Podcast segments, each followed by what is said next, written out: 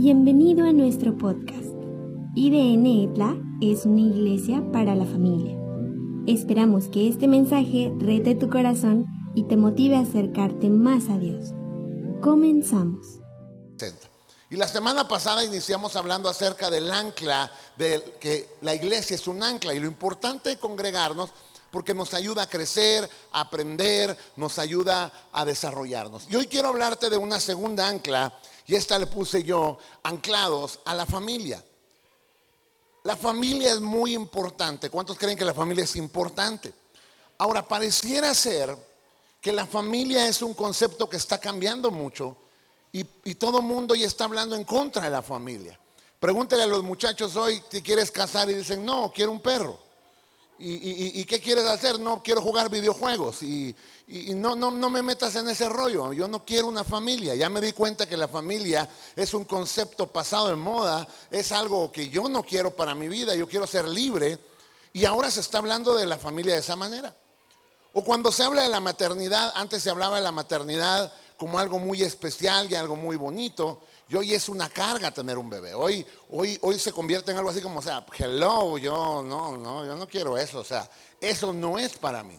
De repente tú le preguntas a, los muchachos, oye, ¿qué quieres hacer? Y dicen, nada, no quiero hacer nada.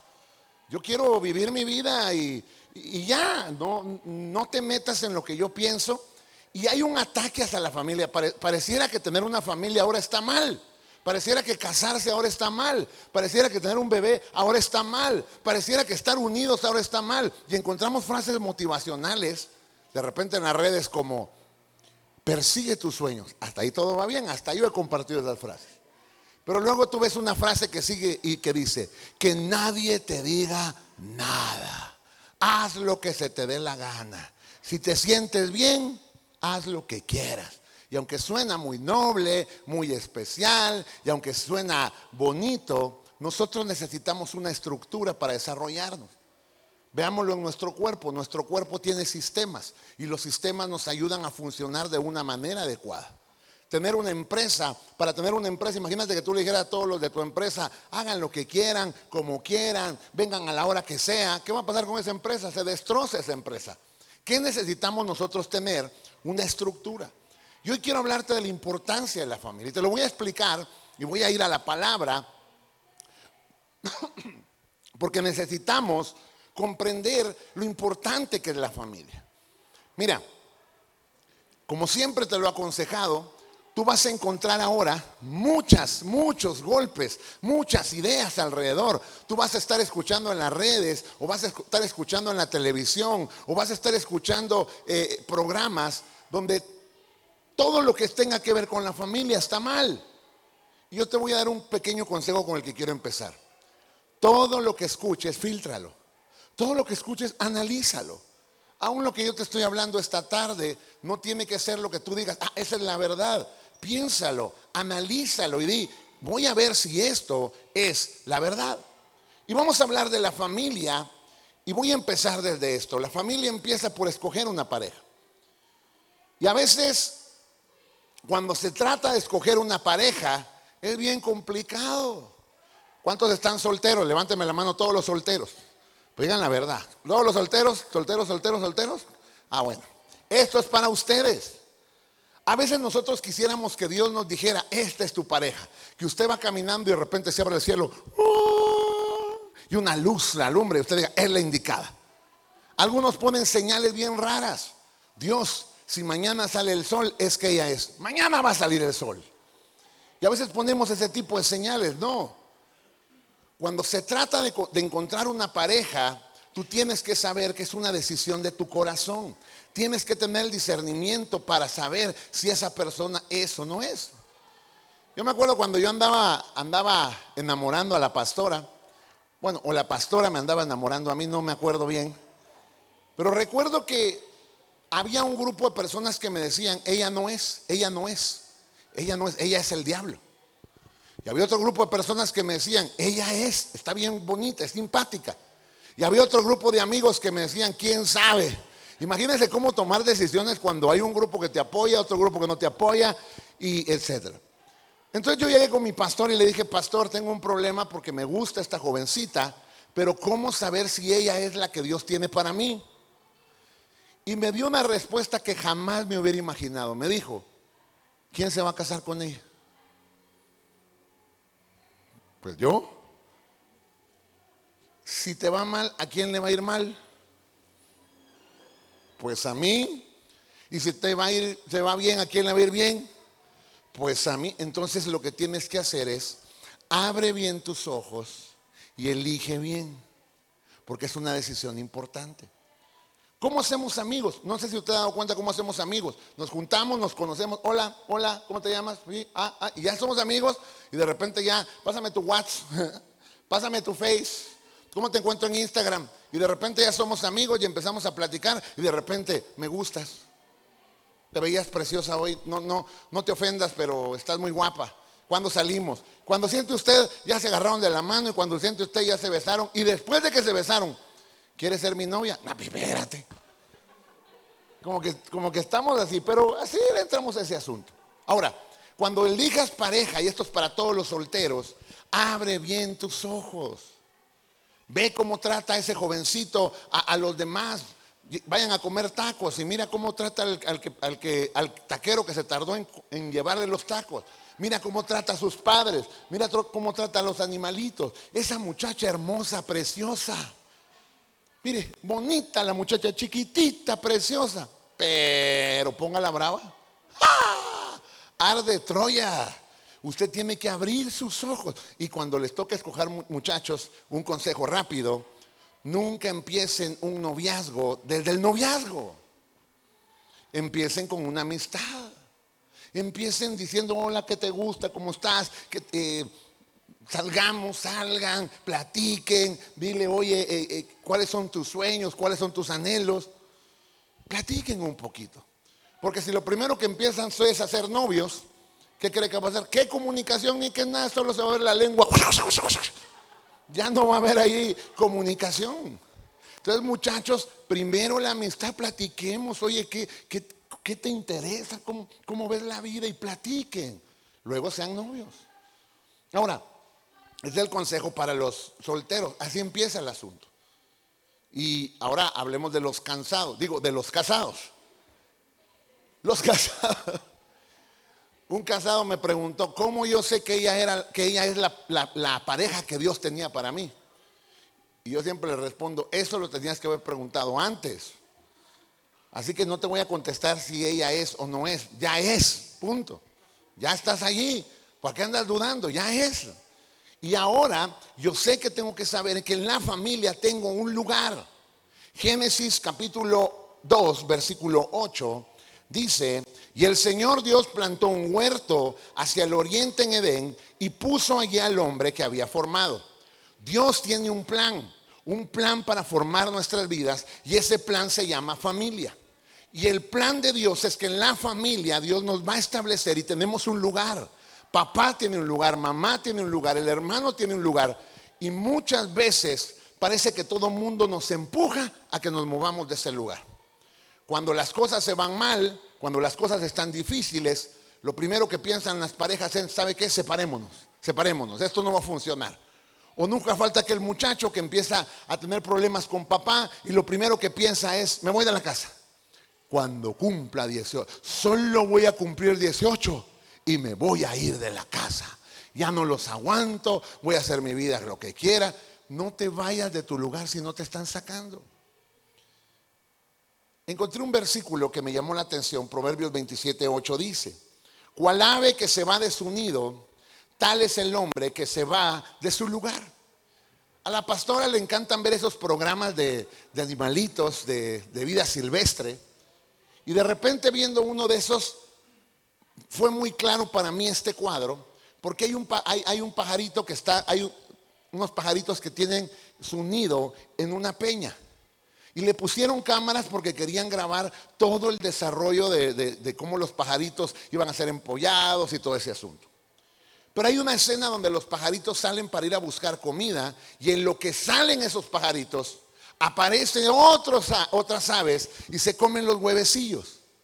Allí se me hizo muy claro este versículo. Cuando tú dejas tu lugar, corres peligro, tú o los que están a tu alrededor, a, tu cuidado. Cuando el esposo de repente anda perdiendo el tiempo en cosas que no debe y no está en su hogar, su hogar debe ser cuidado. Oaxaca está en las estadísticas entre los estados que más hombres abandonan su hogar. No sé si usted lo sabía. Y si no lo sabía, solo voltea a ver y se va a dar cuenta cuántos hombres se van de su casa. Cuántos hombres dejan su hogar. También Oaxaca está entre las estadísticas de madres solteras. Que el muchacho era un buen novio hasta que vio que venía un bebé y dijo, bye, nos vemos, que Dios te bendiga, que todo salga bien. Y luego las muchachas lloran y le dicen, lo que hiciste conmigo no tiene nombre. Y él le responde, ni apellido porque no le voy a dar el mío, yo me voy. Es complicado eso. Y cuando dejamos el nido, desprotegemos a los nuestros. Papás que están acá, le hablo primero a los papás, no deje su nido. Cada vez es más común ver en las fiestas señoras con sus pequeños. No sé si usted lo ha visto. Bueno, usted no va a las fiestas. Yo sé que usted no, solo en su casa cantando alabanzas. Pero, pero cada vez es más común ver a gente que, han perdido ese concepto del cuidado de los nuestros. Andamos dejando recomendados a nuestros hijos por todas partes y no, no a veces por trabajar, sino por cualquier cosa. Y debemos aprender a cuidar nuestro nido. Ahora le hablo a los muchachos. Si tú tienes una casa y en esa casa te exigen, en esa casa te ayudan, pero también te regañan, por loco te vas de ahí. ¿Sabe qué es la tendencia? Vete, quítate ese yugo opresor. Que no te digan lo que tienes que hacer. Pero mira, si te están diciendo cosas para tu bien, usa tu sentido común. Porque luego uno sale a la calle y uno cree que la vida es muy sencilla y muy fácil. Hasta uno tiene su plan. Voy a hacer esto, y a los 18 voy a hacer esto, y a los 19 voy a hacer esto, y a los 20 voy a viajar, y a los 35 voy a hacer esto. Llegas a los 40 y te frustras porque te saliste del proceso que Dios llevaba en tu vida. Tengamos cuidado con esas cosas. Ahora, Dios te puso en una familia. Y la familia que tú tienes debes empezar creyendo que es una bendición. ¿Cuántos creen que su familia es una bendición? No lo veo muy convencido. ¿Cuántos creen que la familia es una bendición? Ay, pero qué dolores de cabeza da, ¿eh? Porque yo creo que mis hijos son una bendición, pero hay momentos donde no los entiendo. Y si usted les pregunta a ellos, pobres, hay momentos donde no me entienden. Es más, ¿a cuántos de ustedes alguna vez les pegaron y no supieron por qué les pegaron? Levanta la mano. ¿Le pasó? Que la mamá, pa, pa, y usted, ¿qué onda? Tal vez usted dice, tal vez me está pegando por adelantado, ¿no? Por si me porto mal. A veces nos va a pasar que no entendemos qué onda con los papás. A veces vamos a tener problemas con nuestros hermanos. A mí me dan risa los hermanos, porque cuando están en casa se pelean por todo. ¿Quién se comió mi pastel? ¿Quién agarró esto? ¿Quién agarró el otro? Y solo peleándose y maltratándose. Pero cuando se va de la casa uno por la universidad, por cualquier cosa, llega a su cuarto. ¿Y qué te pasa? Extraño a mi hermanito. Huele a sus pies aquí. Y la verdad es que nos extrañamos y debemos aprender que la familia es preciosa. Mira, yo quiero hoy motivarte a que creas que tu familia es una bendición. Los padres que Dios te puso, el hogar en el que te puso, Tal vez tú pienses, es que mi papá, usted porque no conoce a mi papá, ¿sabe cuál es el problema de los papás? Son tesoros en vaso de barro. A veces solo vemos el barro, a veces solo vemos los errores, a veces solo vemos lo malo, a veces solo vemos que nos exigen, a veces solo vemos que nos regañan, pero no vemos el regalo que está ahí, que se preocupan. Cuando un papá deje de regañarte, ahí preocúpate. Ay, yo quisiera que mi papá me deje de regañar. No, te aseguro que no. Porque el día que un papá te deja de regañar es porque se cansó y dice, que haga lo que quiera. Que se lo lleve el diablo, ya. Cuando yo miro a las mamás, mire, hay, momentos donde las mamás están regañando por todo. Recojan eso. Pero ya cuando la mamá se levanta un día y dice, ¿saben qué? ¿Saben qué? Muéranse todos, ya, ¿qué me importa? Ya, ya. Ese día asústese. Ese día asústese. Pero si tú tienes una familia que se preocupa por ti, dale gracias a Dios. Dale gracias a Dios porque tienes una casa. Dale gracias a Dios porque tienes una cama. Es que no tengo la cama que yo quisiera. Sí, pero tienes una cama. Tienes una oportunidad. Si tus papás se esfuerzan por darte educación, mire, bien curioso eso de la educación. Porque a veces los papás están, estudia, mi hijo, yo pago la universidad, yo te voy a ayudar. Y el muchacho, eh, eh, eh, mi hijo, ¿qué vas a hacer? Mi hijo, hombre, vamos, prepárate. A veces hasta el papá está, mi hijo, mira, yo tengo aquí una empresa, yo te la voy a heredar. no quiero, yo no quiero. Mi hijo, hombre, yo sé que a usted no le pasa cosas, solo pasan en otros lugares. Pero ¿cómo cuesta a veces? Valora lo que tienes. Así que usted se da cuenta que Dios pone a Adán y le dice a Adán, te voy a poner en un lugar y ese lugar es especial. El lugar donde Dios te puso es especial. Ahora, luego, Génesis capítulo 2, versículo 15, Dios le dice al hombre, Dios puso al hombre en el jardín del Edén para que lo cultivara y lo cuidara. Hay que cuidar a nuestra familia. Hay que cuidarnos unos a otros. Primera de Timoteo 5.8 dice, quien no cuida de sus parientes y especialmente de su familia, no se porta como un cristiano. Es más, tal persona es peor que quien nunca ha creído en Dios. Si tú dices creer en Dios, debes aprender a cuidar a tu familia. Y voy a empezar por esto. Tú piensas que ese hombre, ese esposo que Dios te dio, no necesita cuidado. Necesita cuidado. Pero a veces ya está viejo, ya, ya, ni que fuera un niño. parezco yo tu mamá. Cuídelo.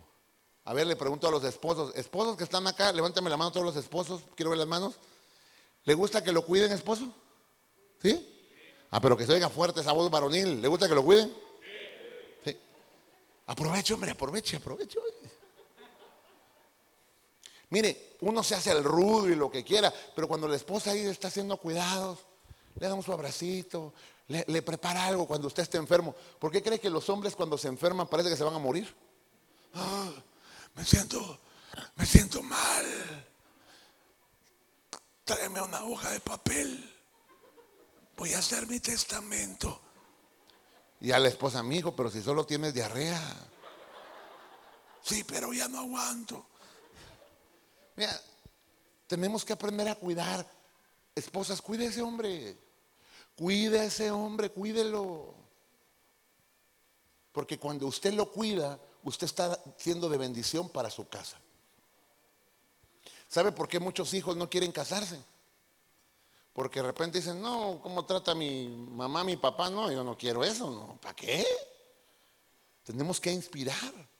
Le digo lo mismo a, los hombres. Hombre, a ver, ¿dónde están las esposas? Levántame la mano las esposas. Llegó la hora de empatar el partido. ¿Ah? ¿Le gusta que la cuiden, hermana? No, a mí no me gusta. Bueno, yo sé que hay mujeres que dicen, a mí no me gusta que me hagan, yo hago todo sola y, yo puedo. Soy una guerrera. ¡Ah! Bueno, está bien, está bien si no quiere que la cuiden. Sí, es su decisión. Pero qué bonito es saber que nos podemos cuidar unos a otros. Las mujeres son un, jardín.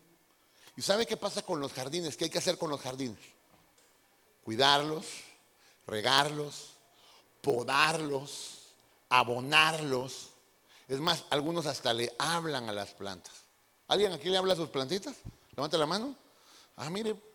Ay, Señor, la pastora no está mal, Señor. Porque un día yo entré, hermano, así, sigilosamente y que la pastora está ahí con sus suculentas hablándoles. Hasta celos me dio, digo, ¿por qué no me habla a mí así? Pero entendí algo, las mujeres son un jardín y tú tienes que aprender a cultivar ese jardín. Porque si no, un día tocarán la leche y ya nos metimos en problemas. El que entendió, entendió. ¿Cuál es el problema que nos pasa? Hemos, hemos perdido el don de cuidarnos unos a otros. ¿Sabe que hoy más que nunca estamos en una era de hipercomunicación, pero de un individualismo tan crudo? Hoy todo es, tú puedes, no le pidas permiso a nadie, haz lo que se te dé la gana, eh, busca tu destino. Y nos han dejado de enseñar que Dios nos creó para vivir en comunidad Porque Dios nos creó porque necesitamos de otros. Necesitamos de otros. Yo no necesito de nadie. Cuando alguien empieza a decir eso me da miedo. Porque sabe que dice la Biblia, antes de la caída está el orgullo. Y a veces somos demasiado orgullosos. Yo puedo. ¿Usted ha visto a esos adolescentes bien orgullosos que por orgullo no comen? Llega mamá y dice, ya está la cena. No tengo hambre, aunque la panza esté... A las 3 de la mañana bajan a comer, ¿no? Donde nadie los ve y la mamá dice, no que no tenías hambre, pues. Porque somos orgullosos. ¿Cuántos son orgullositos? Ay, cómo nos cuesta. Aprendamos a valorarnos, aprendamos a cuidarnos. Cuida a sus hijos. A los hijos no solo los cuida dándoles comida y techo, también les cuida el corazón. También cuida sus vidas. Mire, ese adolescente que a veces usted lo abraza y no quiere dejarse abrazar, mi hijo, eh, eh, eh, le ponen el codo asesino así para que no lo abrace usted. Sígalo abrazando. Esa niña que a veces de repente se pone rebelde, sígala abrazando, sígala amando. Aprendamos a cuidarnos. Cuando alguien esté enfermito en casa, aprendamos a hacerle la vida más llevadera. Y le voy a decir algo, no perdamos la honorabilidad de cuidar a los que nos cuidaron. ¿Sabe que hemos perdido esa capacidad de cuidar a nuestros padres? Porque estamos tan bravos con ellos que no queremos saber nada de ellos y nos perdemos grandes bendiciones. Eso me lleva a una tercera cosa. Dios pone al hombre en el huerto, la familia tiene un lugar. Dos, debemos cuidarnos en la familia. Pero hay una tercera cosa que Dios hace con Adán. Génesis 2.19. Y el Señor Dios formó de toda la tierra todo animal del campo y toda ave del cielo y los trajo al hombre para ver cómo lo llamaría. Y como el hombre llamó a cada ser viviente, ese fue su nombre. ¿Sabe usted que Dios le dio al hombre una capacidad de nombrar las cosas? ¿Cuántos de ustedes tienen mascotas? ¿A poco no usted tiene mascota y lo primero que hace es buscarle nombre? ¿Sí o no? Te vas a llamar muñeca, le pone usted al perro, a la perrita.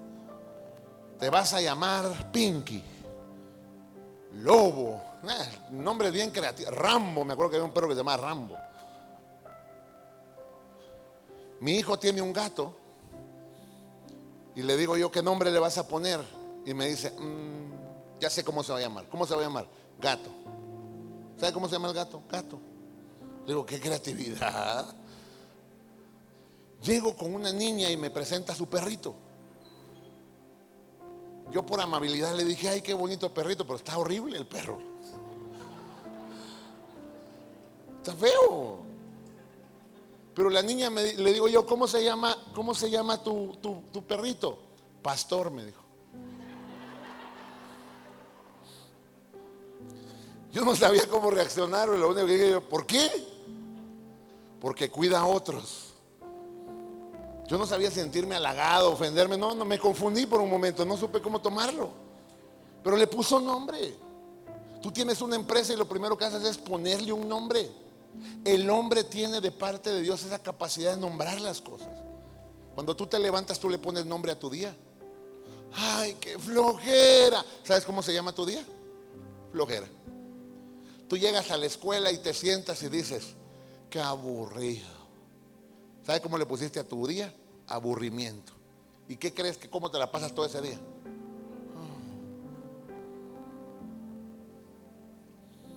Nosotros hemos acostumbrado aún al año, nosotros le ponemos un nombre. Le ponemos un nombre. ¿Y sabes que a veces le ponemos nombre a nuestros hijos? No hablo del nombre que le pones cuando nació, que también se lo pones. Hablo de las etiquetas que le ponemos. Siempre lo mismo contigo. Ah, entonces le, está poniendo usted un nombre a su hijo. ¿Sabe qué nombre le puso? Nunca cambias. Ya me de ti. ¿Sabe? Le puso un nombre a su hijo. Le puso un nombre.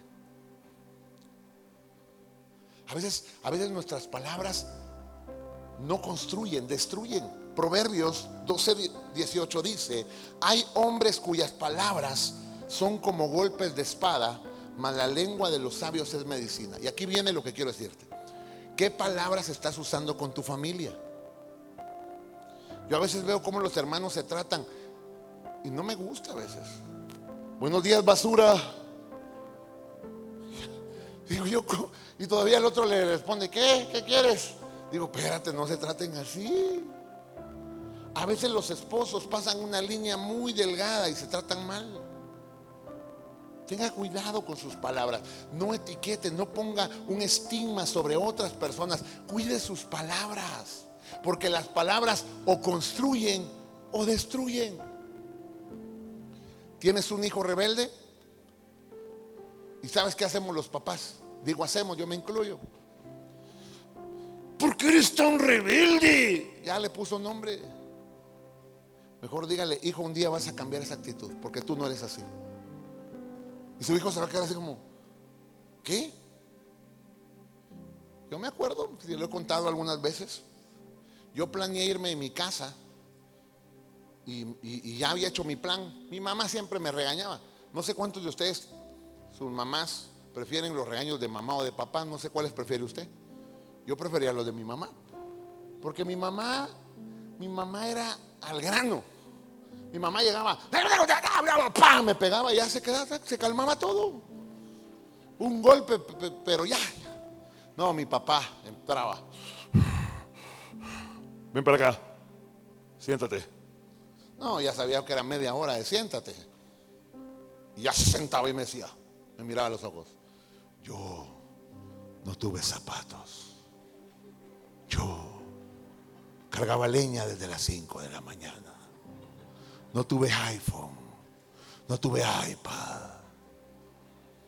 Ay, no, yo decía, ya no, ya no, mamá, pégame. No, sé. Pero prefería los golpes de mi mamá. Y un día yo planeé planeé que, me, que yo me iba a rebelar contra mi mamá y que cuando me regañara yo iba a saltar y me iba de la casa. No, ese día no me regañó. Ese día cuando yo estaba esperando que me dijera algo, me dijo, vas a ser siervo de Dios. Yo dije, en mi mente empezó a procesar. Dije, no, no tengo respuesta para eso. No, no, esperaba que me, me desarmó. A veces tu hijo va a querer, te va a provocar. Porque mire, papás, papás, tus hijos te van a provocar. Te van a provocar. Porque inherentemente los muchachos están tratando de, establecer su, liderazgo también y quieren demostrar que ellos pueden. Y te van a retar. Te voy a pegar, le dice la mamá. Y al muchachito, pégame, eh, pégame. Dale, descargue su furia. Descargue su furia. ¿Para qué se va a quedar usted ahí toda frustrada? Pégueme. Ay, la mamá ya está encendida. No caiga en la provocación. Cuando su hijo está ahí, usted dígale, espérate, espérate, no, no vamos a hablar así. No vamos a hablar, no voy a tu provocación. Aprenda, cuide sus palabras. Lo mismo los padres con los hijos. En las, en las familias es donde nos hacemos las heridas más profundas, ¿sabes? Por lo que hablamos, por lo que decimos. Cuide sus palabras. Ejercicio mental rápido. ¿Qué palabras has utilizado con tu familia en la última semana? ¿Qué palabras has utilizado con tu esposa la última semana? ¿Qué palabras has utilizado hacia tus hijos la última semana? Y dices, no, pastor, ninguna, peor. Porque el silencio también comunica.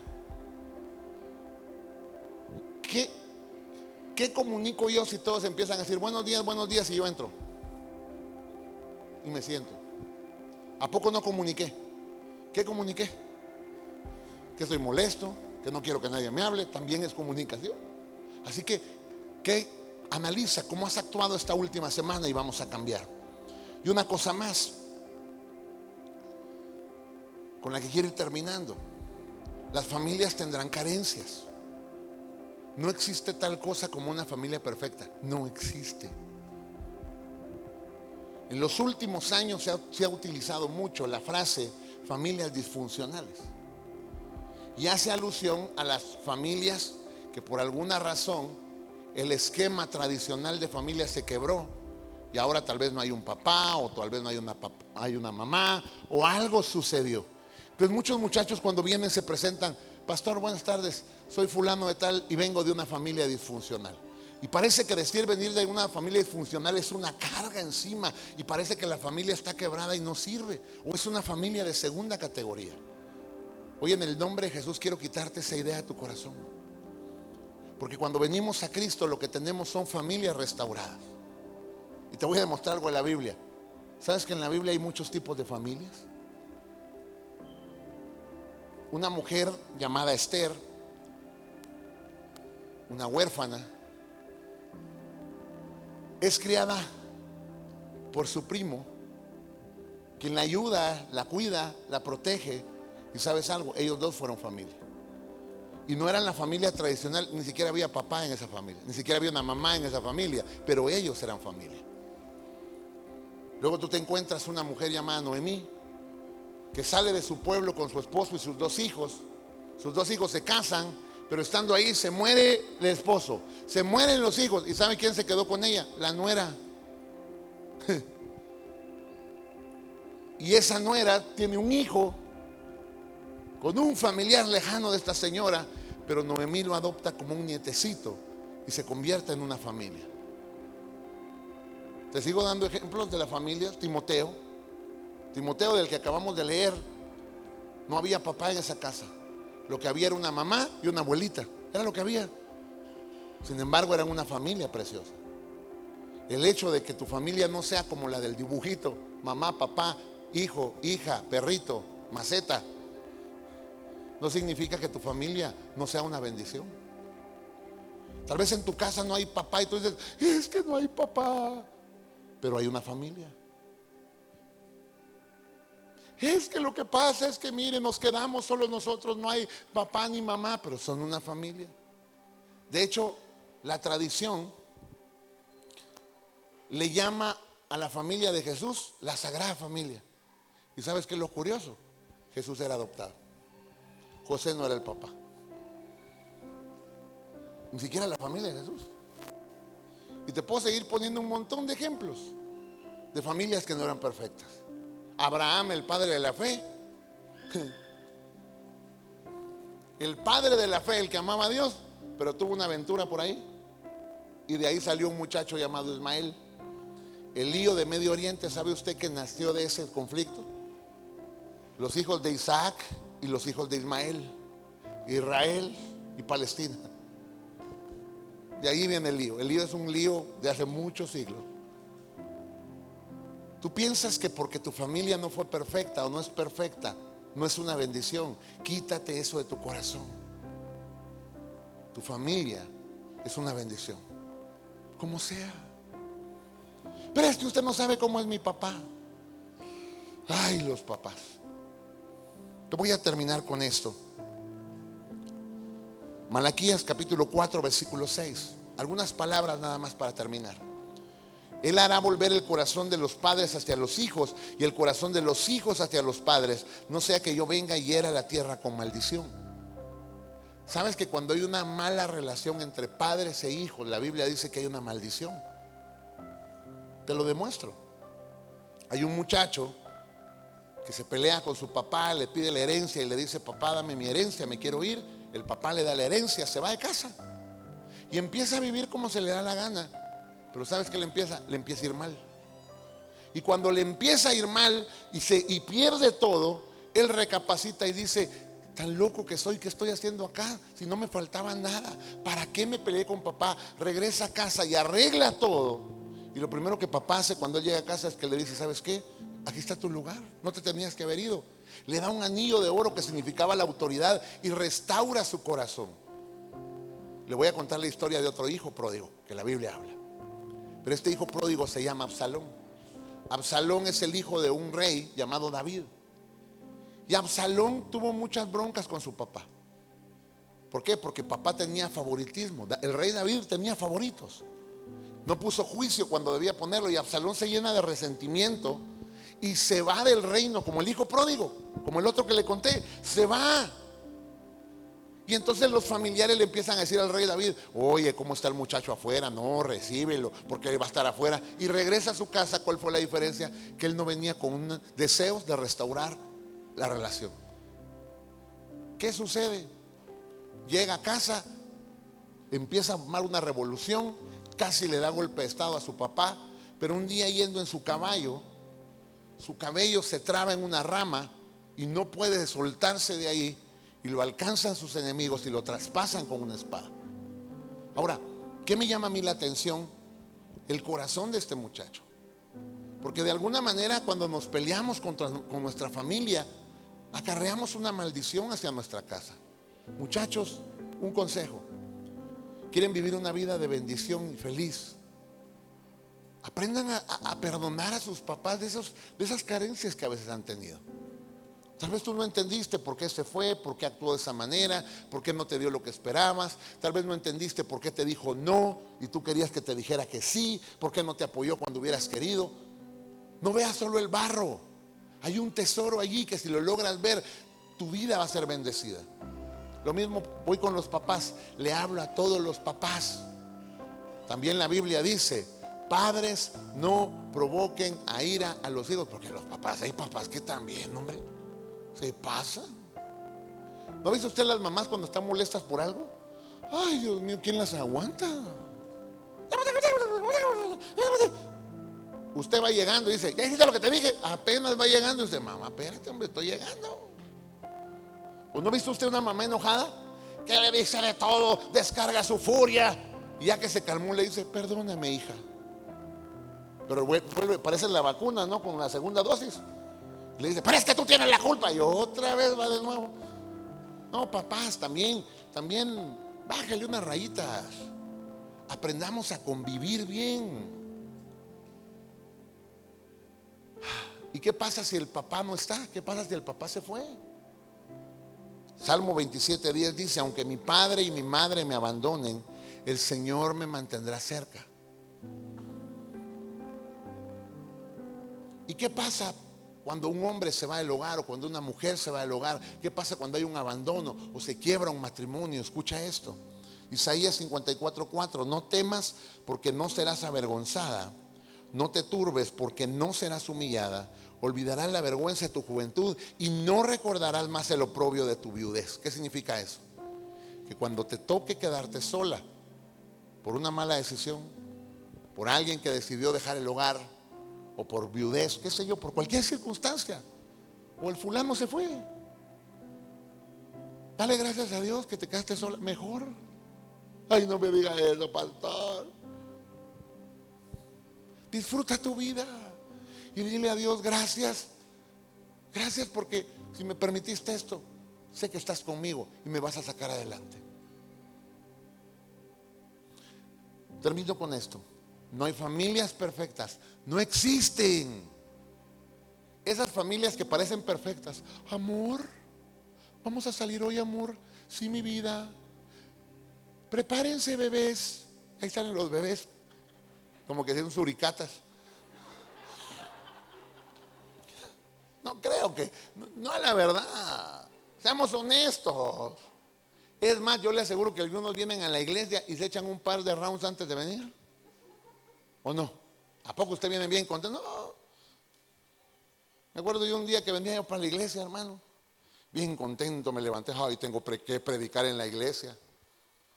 Y Diego le dijo, hijo, ya estás. Y encuentro a mi hijo sentado en la sala. Mi hijo, ya, me voy a bañar. Espérate, si ya nos vamos. Pues me quedo. ¿Cómo te vas a quedar? Vámonos. Me tengo que bañar. No, pero ya me tengo que ir. Entonces me quedo. Ay, hermano, la venita me hacía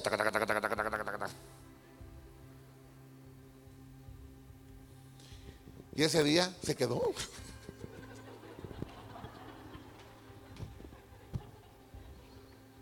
Perdí el round.